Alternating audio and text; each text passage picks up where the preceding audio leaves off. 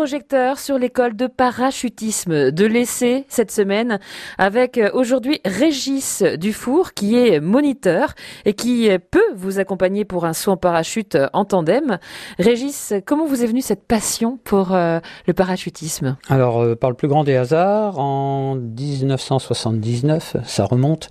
À l'époque, on faisait une année en tant qu'appelé à l'armée, donc on n'était pas engagé spécialement, on devait faire notre année comme ça, civile.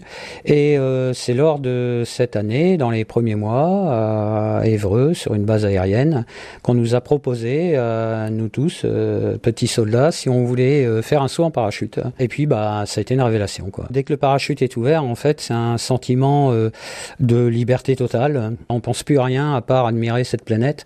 Et c'est vraiment magique. Faut le vivre pour comprendre, en fait. Bon, déjà, sauter d'un avion qui marche bien, c'est pas très logique, mais c'est vrai qu'aujourd'hui, c'est véritablement un sport, enfin même depuis 1949, parce qu'il y a une fédération de parachutisme qui s'est créée depuis cette époque et qui est toujours bien sûr existante. D'ailleurs, les Français euh, brillent régulièrement à chaque championnat du monde. On est la meilleure nation à chaque fois à ramener le plus de médailles, en fait. Vous avez, vous, remporté euh, des compétitions? La compétition a toujours été en parallèle de ma profession de moniteur de parachutisme, euh, notamment, je prends un exemple, en 2002, on a fait les championnats de France et la Coupe de France de parachutisme.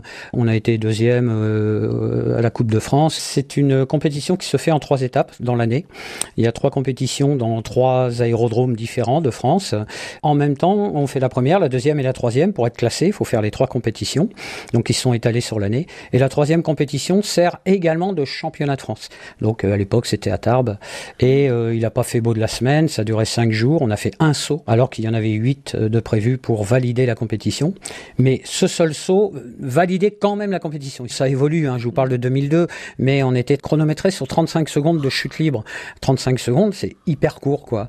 Donc, euh, eh bien, quand on arrivait à faire 10-12 euh, points, on était euh, déjà hyper content à l'époque. Alors, pour vous donner un repère, à ce moment-là, à la même époque, l'équipe de France avait battu le record du monde sur un saut à 35 secondes. Ils avaient fait 36 points. Donc 36 figures Voilà, eux, ils faisaient 36 figures, pendant que nous, on en faisait 12.